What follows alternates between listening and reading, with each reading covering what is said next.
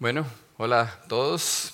Eh, un gusto que estén con nosotros hoy. Espero que estén teniendo una buena semana y que siga una buena semana. Este es Teos Place, los que nos están viendo remotamente, las distintas sedes o en las redes sociales, bienvenidos. Un gusto que nos acompañen. Em, la semana pasada estuvimos hablando de la carta de amor que Dios nos escribió y lo importante que es esa carta para nuestra fe, leerla, estudiarla y ponerla en práctica. Y de hecho, al final hicimos un compromiso, muchos de ustedes aquí, muchos de los que nos están viendo remotamente, hicimos un compromiso de que íbamos a intentar leer un poquito cada día, todos los días, durante los próximos 30 días. Y entonces, em, a ver, allá y aquí, levanten la mano los que lo lograron. ¿Quiénes pudieron leer un poquito cada día, todos los días de esta semana? ok. Felicidades los que levantaron la mano y los que no levantaron la mano, en vez de sentirse mal, dispóngase a que la semana entrante pueda levantar la mano. ¿okay? Entonces, esta semana pónganle a mantener el compromiso de leer un poquito todos los días. Y a los que estaban allá me imagino que andaba parecido que aquí. Entonces vamos a orar y empezamos con el tema de hoy.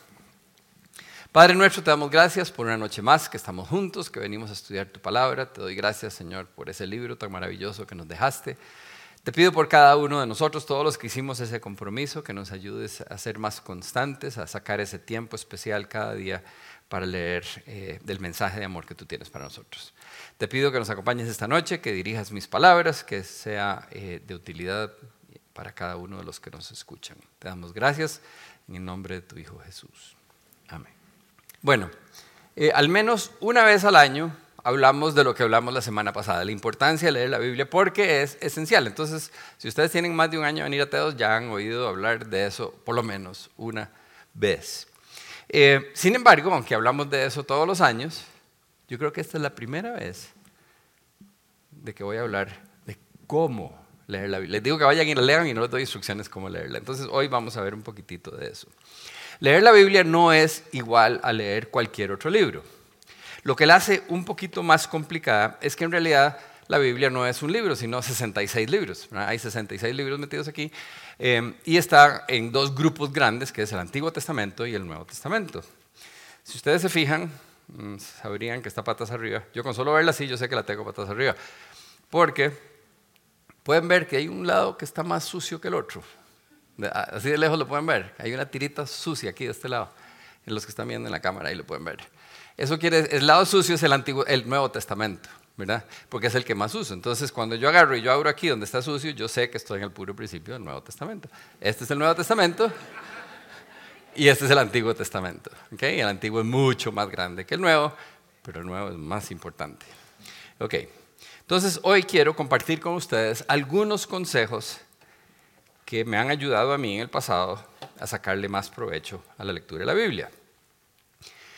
La Biblia, como vimos la semana pasada, es sumamente importante porque es la palabra de Dios, ¿verdad? Dios inspirando a ciertas personas que escribieron este libro. Y por ser tan importante, ha sido traducida a cualquier cantidad de idiomas y en español existen un montón de traducciones. Entonces, a la hora de escoger cuál Biblia van a leer, es importante escoger una buena traducción, una traducción moderna, una traducción fácil de leer. Si vosotros sois españoles y estáis acostumbrados a hablar de vosotros, sabéis lo que es un ósculo santo, sabéis lo que es la concupiscencia, entonces os recomiendo la traducción Reina Valera. Ojalá la versión 1995 o más nueva. Si no entendió nada de lo que yo acabo de decir, entonces no le recomiendo que lea la Reina Valera. ¿Ok? Le recomiendo que compre una versión escrita en un español más moderno. Fácil de entender. Ahora, hay, hay muchas buenas versiones. Entonces, no es que la Reina Valera sea una mala traducción, es una muy buena traducción. Pero si vosotros no habláis así, no va a ser complicado entender. Entonces, mejor buscar una que hable español latinoamericano. Dentro de las que son buenas Biblias, pero la construcción gramatical los hace un poco difíciles de entender, está la Biblia latinoamericana y la Biblia de las Américas. Son buenas, pero preferiría que escogieran otra más fácil de leer. Hay otro extremo de Biblias que son tan, tan simplificadas que ya lo que están diciendo no es lo que decía Dios, ¿verdad? O sea, ya, ya le cambiaron el sentido a la Biblia. Entonces, como hay demasiadas, les voy a dar unas cuantas recomendaciones de Biblias que son sencillas de leer. Esta, que yo acabo de levantar aquí es una Dios habla hoy de hace, 30, hace 45 años. Em, la nueva versión internacional es una versión que no es ni demasiado sencilla ni demasiado complicada, es un español bastante fácil, eh, vale la pena, es una buena traducción.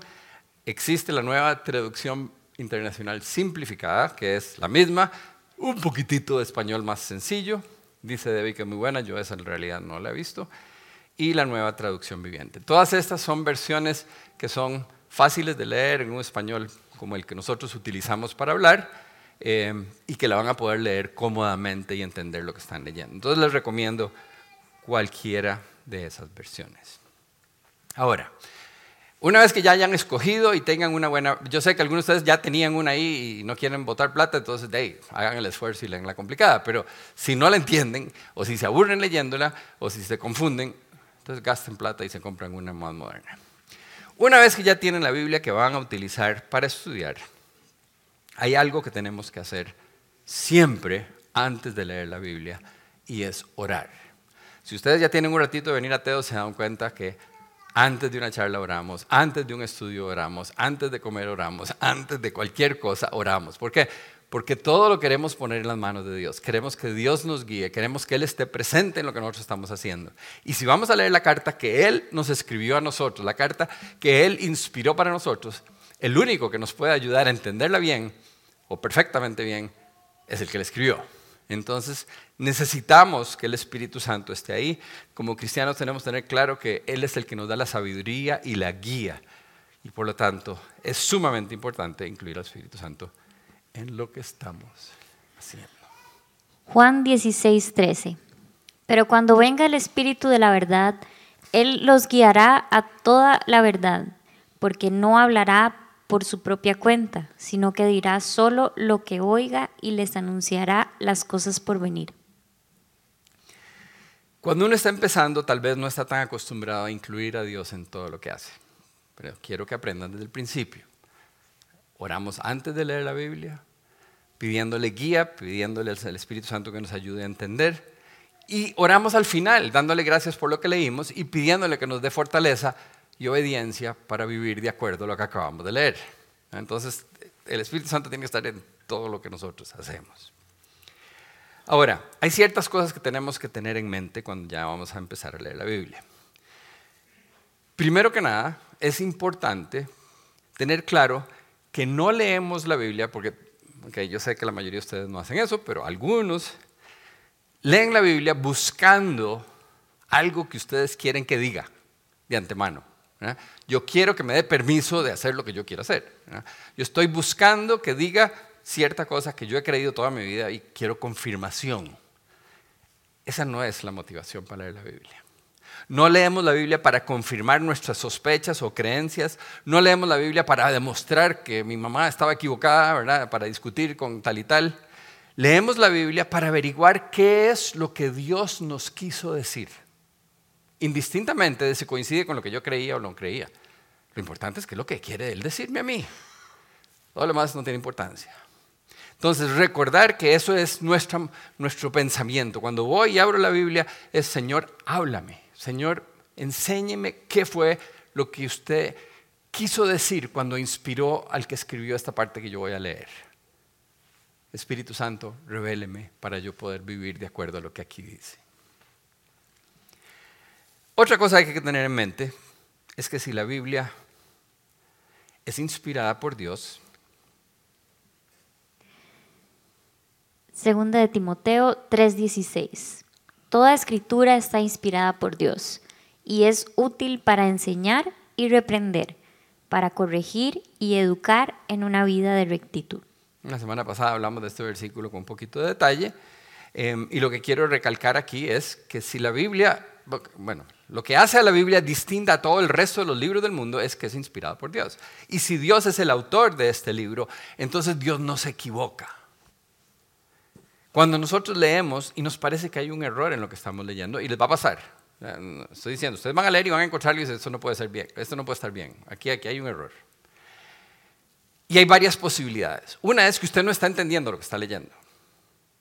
Dos, es posible que tenga una mala traducción y entonces busque otra traducción. Y tres, y esta es la más común, es que todo lo que hemos vivido, todo lo que hemos creído, todo lo que hemos aceptado como cierto, el trasfondo de nuestra mente rechaza y rehúsa la posibilidad de que lo que Dios está diciendo sea cierto. ¿Mm? Y eso nos pasa cuando cualquier persona nos dice algo que va en contra de lo que ya creemos. Nos cuesta aceptar que podemos estar equivocados. Pero déjenme decirles que si a mí me ponen a apostar entre lo que dice la Biblia y lo que usted cree, Dios gana, ¿verdad? Dios no se equivoca. Entonces, si vamos con eso en mente, de que Dios no se equivoca, cuando nos choque de frente, vamos a tener una, lucha, pero si nos acordamos quién es el que nos está diciendo, va a ser un poquito más fácil aflojar y decir, bueno, no me gusta, pero si Dios dice, no me queda otra. No se equivoca y tampoco se contradice. Es común que alguien diga, es que yo sentí que Dios me dijo en oración. Y es cierto, Dios a veces le habla a uno, lo hace sentir cosas cuando está orando. Pero si es algo que usted tiene muchas ganas que Dios diga y contradice algo que ya está escrito en la Biblia, entonces no fue Dios el que le puso sentimiento. ¿verdad? Esas fueron sus ganas. Usted quería que Dios dijera eso, se lo imaginó. También puede ser alguien que viene a orar por usted. Ok, de una vez una, otro consejo que no tiene nada que ver con esto, pero, pero está conectado. Entonces sí tiene que ver, ¿verdad? Okay. A veces alguien viene a orar por nosotros, pero si esa persona que está orando por mí me conoce y sabe que yo estoy pasando por una dificultad, es probable que cuando digas que Dios dice que todo, lo que está diciendo es lo que ellos quieren por mí, porque ya me conocen y me quieren. Entonces, mejor vaya y ore con alguien que no lo conozca. Porque a veces nuestros sentimientos manchan nuestra objetividad en lo que estamos diciendo. Em,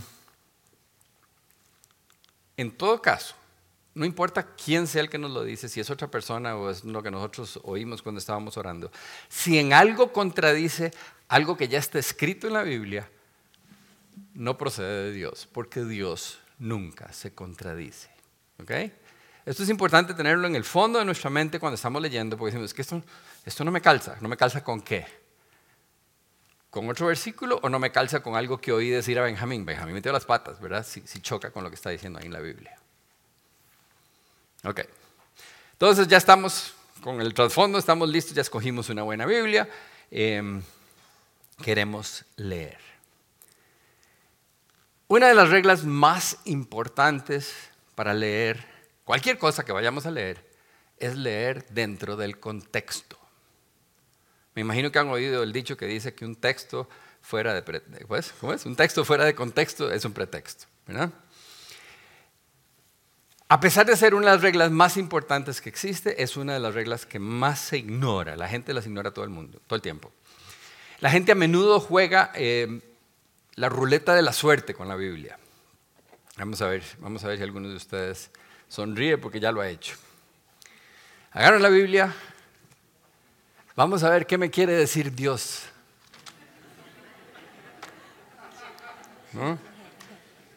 Ya lo han hecho algunos, ¿verdad?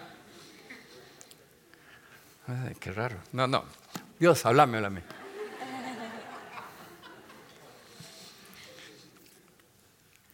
Estamos utilizando la Biblia como si fuera, no sé, una bruja, ¿verdad? Abriendo la Biblia al azar a ver si Dios me guía el dedo para decirme algo ahí escrito. Obviamente Dios puede hablarnos de esa manera, pero no necesita la Biblia para hablarnos de esa manera. Hace, no sé, un montón de años, eh, yo tenía una oficina, Sasso y Soto, vendíamos computadoras, y un día contratamos una muchacha eh, que iba a limpiar el piso. Y entonces un día se paró y nos contó a mi socio y a mí, y nos dice, ¿ustedes saben cómo vine a parar yo aquí? ¿No? Es que yo le oré a Dios y le dije, Dios, enséñeme dónde quiere que trabaje. Y abrí las páginas amarillas y dice así. Y me salió Sasso y Soto. Y entonces llamé. Y ustedes resultaron los dos cristianos. Ella era cristiana. ¿eh? Entonces Dios le habló por medio de las páginas amarillas. Ok. Y yo no lo dudo. Dios nos puede hablar a través de un burro. ¿verdad? En la Biblia está.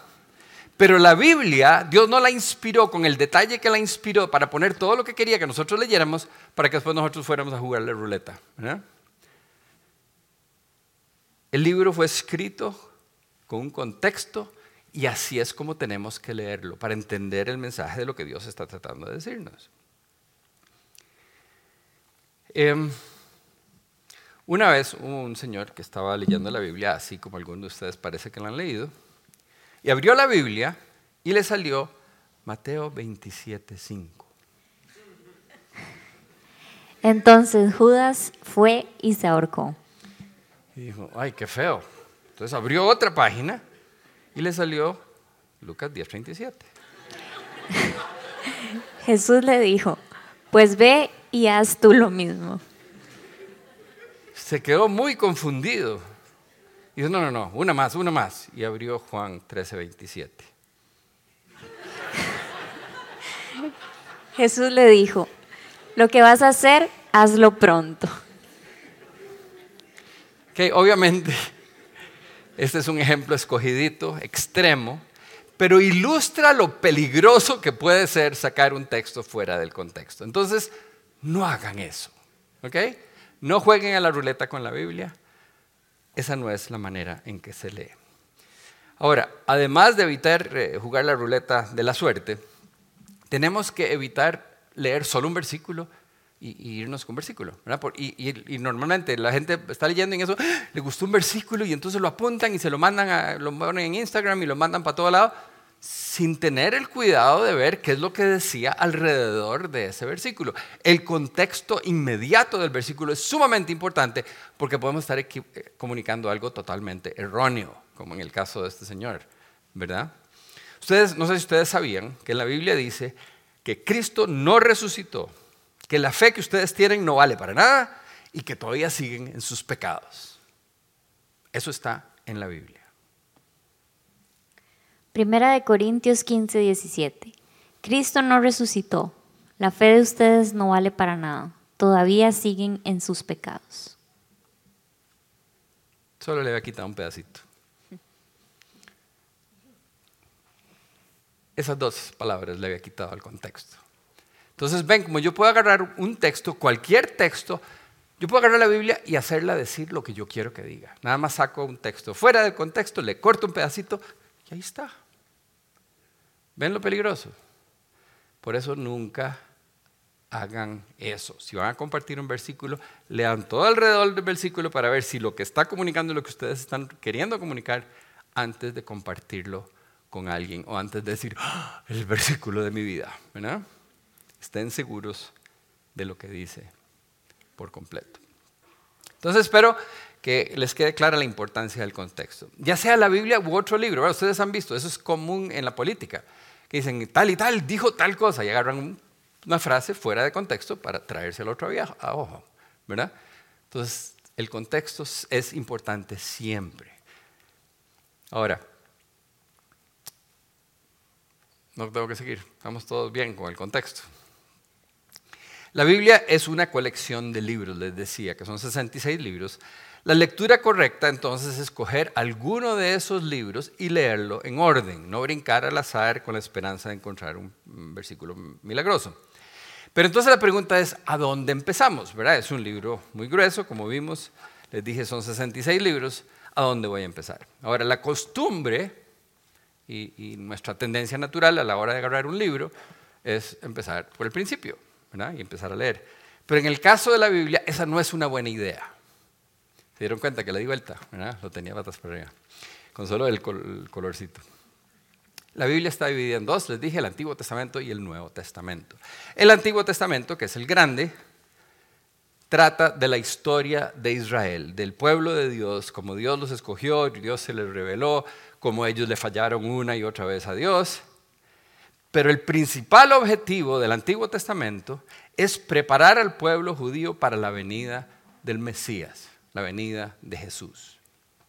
Ahora, el Antiguo Testamento nos ayuda a entender cómo Dios preparó a su pueblo, cómo preparó todas las circunstancias para que la venida de Jesús fuera en el momento exacto. Pero también tiene algunas cosas ahí bastante aburridillas y algunas que, ya no aplican porque ya Jesús vino.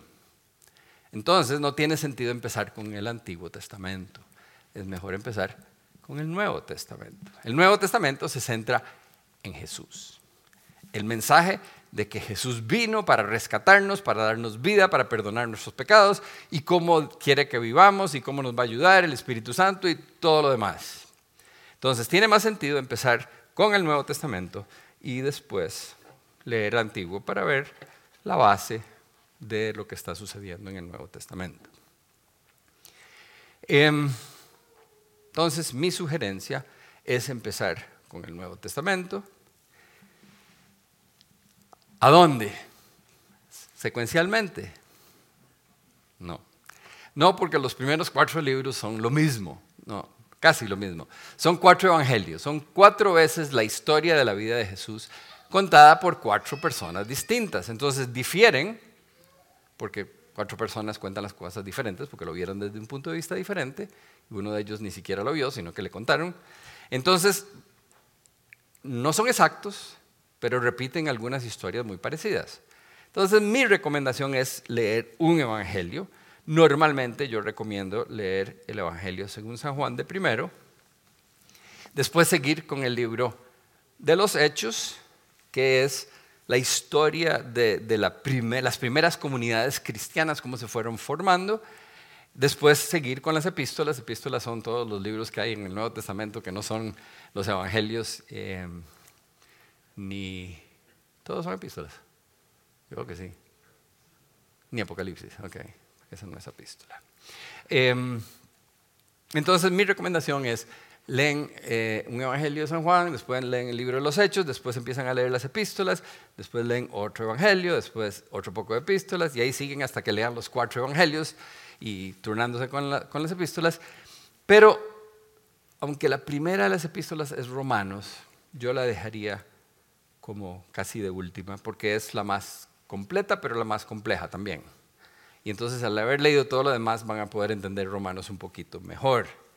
Y Apocalipsis lo dejaría de último o hasta por el final de la segunda leída del Nuevo Testamento. Porque, ok, y yo sé, cada vez que les digo que dejen Apocalipsis de último, más de un idiota sale de aquí y dice, uy, debe, ser, debe ser chivísima ir a leer esa vara, ¿verdad?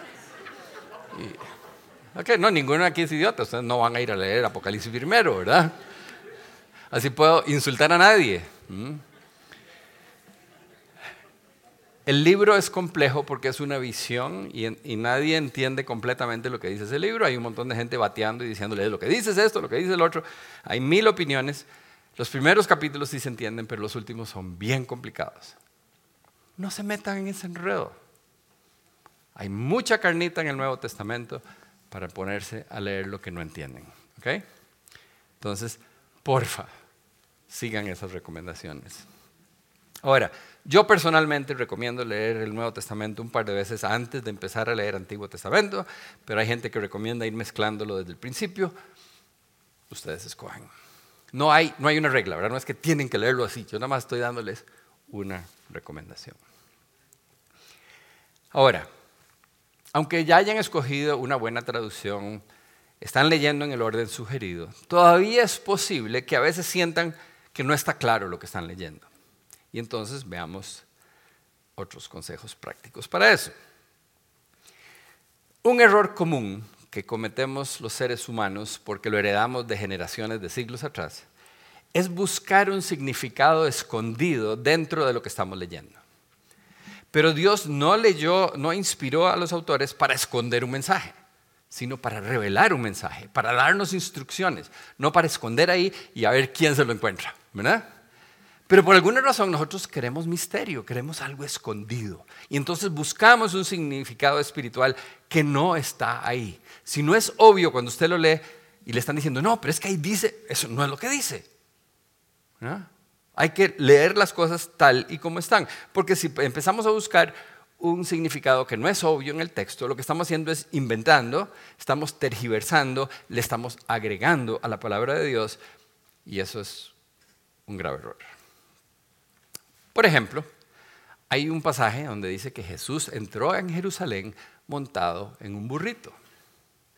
Y hay algunos pastores evangélicos de los que les gusta la, prosperidad que entonces dicen que en aquel entonces casi nadie tenía burritos, o sea que es como que Jesús iba entrando en un Mercedes. Es como. ¿De dónde sacó eso? No hay nada en el texto que diga el burrito representa tal cosa y es, ¿verdad? Entonces podemos inventar lo que queramos. También puede haber sido un Tesla, ¿verdad? o sea, lo que quiero decir es no sean, no inventen. El texto se debe de interpretar literalmente, a menos que haya indicaciones obvias de que es lenguaje figurado. Por ejemplo, Jesús dice, yo soy la puerta. No lo podemos tomar literalmente, no tiene perilla Jesús. Entonces, es obviamente una figura para ilustrar que por medio de Él es la única manera que podemos entrar a la presencia del Padre.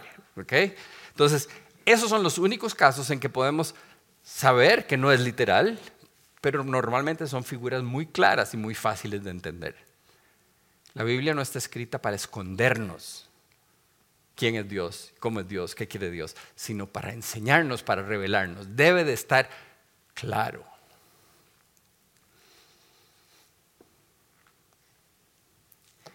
Cuando estamos leyendo la Biblia, estamos buscando la voluntad de Dios y cómo se aplica para nuestras vidas. Pero a veces podemos cometer otro error, además de buscar cosas espirituales que no están ahí, que es el error de tomar un pasaje histórico como si fuera una directriz o una promesa. Es como extraer un mensaje que queremos para nosotros, aunque no era para nosotros. Cuando un pasaje es obviamente histórico, y no nos beneficia, no cometemos esos errores. ¿Mm? Le voy a poner un ejemplo. Cuando el espíritu, bueno, el arcángel Gabriel creo que fue, creo que fue Gabriel, que llega y le dice a María, y quedarás embarazada por el Espíritu Santo, hasta ahora no he conocido una mujer que llegue y me dije, venga, aquí dice que voy a quedar embarazada por el Espíritu, ¿verdad? ¿Por qué? Porque le estaba hablando a María, no me estaba hablando a mí, dice ninguna mujer, no, no les beneficia, ¿ok? Entonces no se lo imaginan así. Tampoco cuando Simeón llega y le dice a María, tu hijo va a sufrir tremendamente y vas a sentir como una espada atraviesa tu alma. Nadie dice, ¡Ah! mi hijo va a sufrir. No, ¿verdad? Era con María el asunto. Pero hay pasajes que suena muy bonito lo que le prometieron a alguien. Uh, eso es para mí. Por ejemplo, Pablo está en la cárcel y el carcelero le pregunta, ¿qué tengo que hacer para salvarme? Hechos 16:31. Ellos contestaron, cree en el Señor Jesús y obtendrás la salvación tú y tu familia. Y efectivamente fueron a la casa y toda la familia creyó y, y todos le entregaron la vida al Señor. Esto también es un hecho histórico. Le sucedió a este carcelero. Todos nos gustaría que le sucediera a cada uno de nosotros. Ojalá, cuando yo le entregué la vida al Señor, me asegura que toda mi familia va a ser cristiana. Sería lindísimo. Pero es un hecho histórico. Esa no es una promesa. Si fuera cierto, imagínense ustedes, toda su familia, toda mi familia, todo el mundo, ya todos seríamos cristianos, porque tenemos dos mil años de gente que cree en Jesús, cuyas familias no creyeron, ¿verdad? Pero si todos hubiéramos creído, ya solo habría cristianos en el mundo. O sea, esta no es una promesa. La promesa está en que si ellos creen en el Señor, van a ser salvos, pero no es que toda la familia va a creer. La de él sí, la de nosotros no necesariamente. Esa es una decisión que cada individuo de la familia tendrá que tomar a su tiempo. Podemos orar por ellos, podemos contarles del Evangelio, podemos hacer todo lo que podamos para que él tome o ella tome la decisión correcta, pero no está eso como una promesa. Entonces ven la diferencia. Son hechos históricos, los hechos históricos nos revelan cómo sucedieron las cosas, no nos está diciendo que así tenemos que hacerlas nosotros o que son promesas para nosotros. También en el Nuevo Testamento, en el libro de los Hechos, cuando describe cómo era la iglesia, cómo funcionaba la iglesia y suena chivísima, y entonces la gente dice, bueno, entonces tenemos que ser así. Pero es que estamos en otro momento histórico, nos está contando cómo era, no necesariamente que tenemos que copiarlo idéntico, porque algunas cosas ya no van a funcionar porque estamos en otro momento, en otro lugar. Entonces tengan cuidado a la hora de leer, de saber distinguir entre una historia de lo que sucedió, de la cual siempre podemos aprender del ejemplo de esas personas, pero no lo tomemos como una promesa o una directriz a seguir. Espero que estar ayudando y no confundiendo, ¿verdad? Si alguien está sintiéndose más confundido, qué torta. Me cuentan después. Ok. A veces, teniendo todos estos cuidados, leyendo bien, etcétera, contexto, todo lo demás, puede ser un poco frustrante porque estamos buscando que Dios nos, guíe, que, que Dios nos guíe en cómo actuar en una cierta situación. Y pareciera que la Biblia no habla de eso. O resulta que hay un montón de cosas que la Biblia no habla de eso porque simplemente no existía todavía, por ejemplo. Es una razón. No dice nada de ir al cine. ¿Podemos ir al cine? No podemos ir al cine. ¿Qué podemos ver en el cine? No dice nada. No habla de cómo hay que usar el celular o las redes sociales, ¿verdad? No habla del crack. Hay un montón de cosas que no existían, entonces no, no dice nada. Entonces está bien fumar crack, tal vez. Perdón. Pero aunque no haya un mandato directo al respecto de lo que nosotros queremos hablar, a menudo hay un principio general que cubre nuestra duda. La Biblia habla en contra de la inmoralidad sexual, habla en contra del chisme, habla en contra de la infidelidad, habla en contra de dejarnos controlar por cualquier sustancia o cosa externa. Y ahí puedo seguir. Y todas estas cosas nos ponen límites en cuanto a qué tipo de películas deberíamos de ver, cómo deberíamos de usar el celular, las redes sociales, no deberíamos de usar crack, ¿verdad? Este, no lo dice directamente, pero hay principios generales que nos hablan en cuanto a cuidar nuestro cuerpo, no ser controlados por sustancias, etc. No dice sustancias, dice no dejen que nada los controle. Entonces, tenemos que leer con cuidado, no a la carrera, porque tenemos, si leemos muy rápido, tenemos el riesgo de pasar por encima de algunos principios generales que nos van a ayudar a vivir una mejor vida.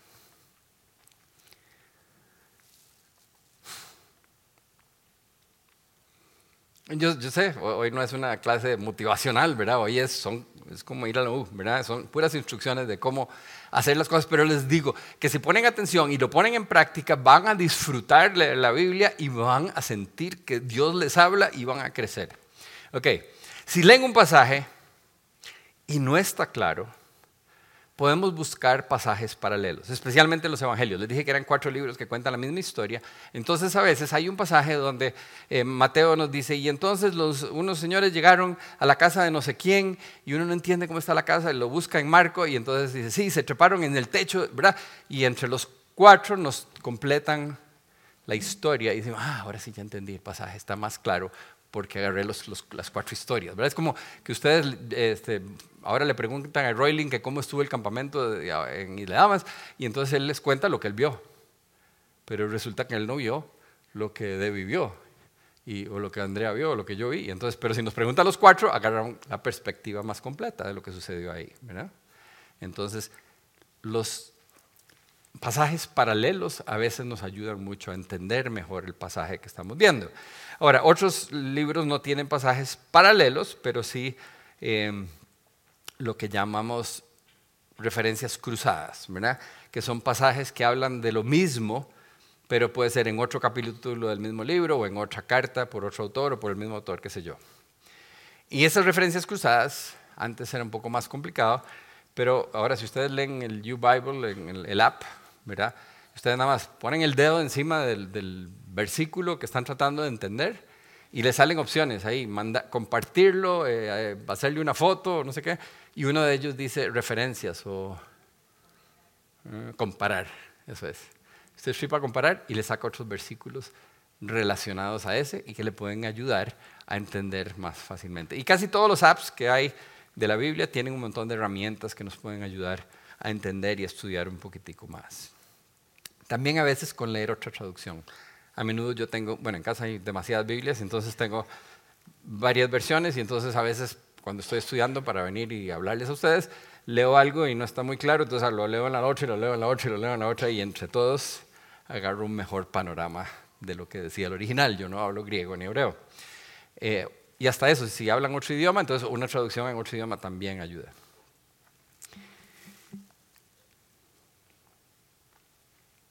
Finalmente, si después de hacer todas esas cosas, todavía no entiende lo que está leyendo, Mi sugerencia es que no se quede pegado en un versículo.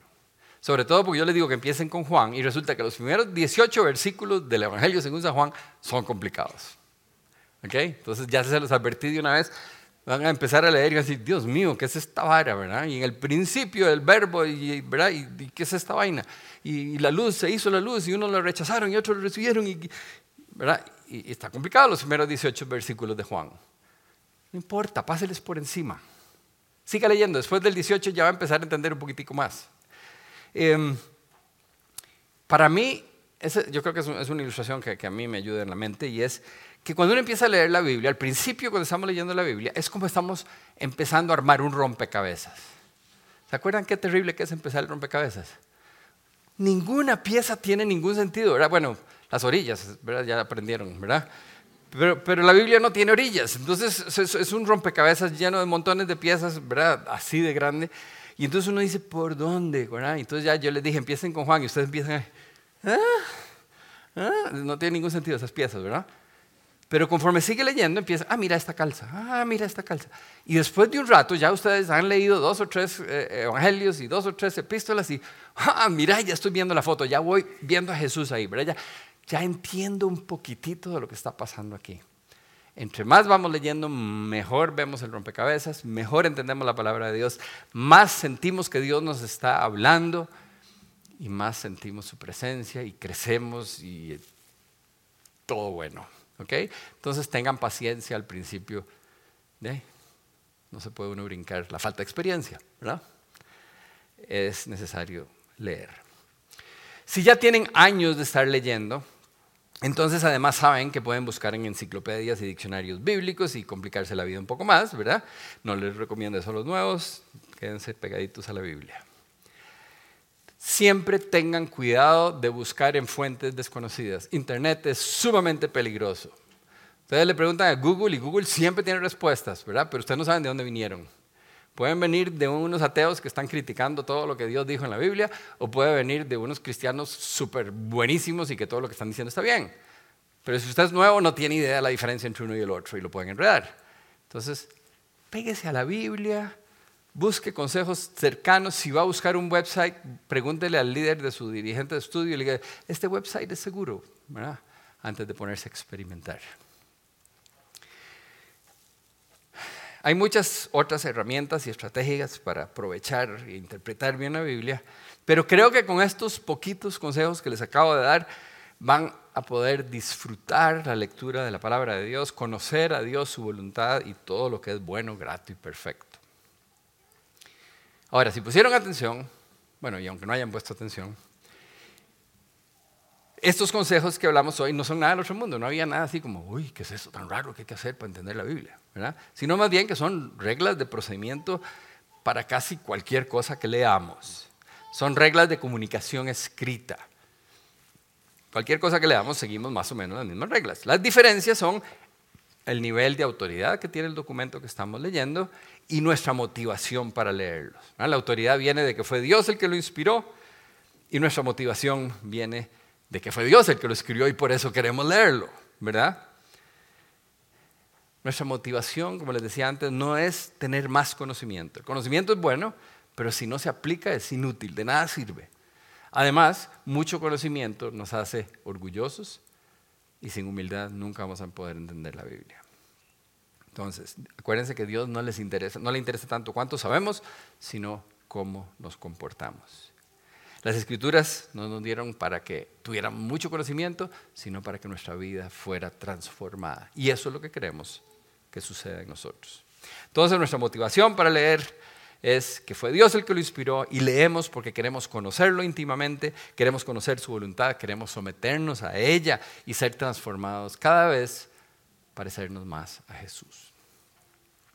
Entonces, si fuéramos menos y no hubiera gente viéndonos de lejos, les diría preguntas y, discutiríamos, pero no se puede, entonces nos pueden preguntar cuando estemos afuera. Los motivo a que aprovechen estas guías y que sigan con ese compromiso de leer un poquito cada día durante los próximos 30 días. Y si logran empujar, ¿verdad? Cuando empiezan a sentirse como que no camina, sigan adelante y van a ver cómo el rompecabezas se les va a ir aclarando y cada vez van a disfrutar más de la lectura de la palabra de Dios. Vamos a orar. Padre nuestro, te damos gracias, Señor, eh, por tu palabra, por la paciencia que tuviste de dejarnos por escrito esas instrucciones. Y quiero pedirte por todos los que me están viendo hoy, Señor, para que nos ayudes a, a ser cuidadosos con tu palabra, a no buscar cosas que no están ahí, a no torcer el mensaje, sino buscar qué es lo que tú nos quieres decir. Que podamos dejar que tu Espíritu Santo nos guíe, que podamos leer cuidadosamente y buscar entender lo que tu Espíritu inspiró a los que lo escribieron. Que podamos entender el mensaje original tal como tú lo pusiste, para que podamos ir pareciéndonos cada vez más a tu Hijo Jesús. Te pedimos todo esto en su nombre. Amén.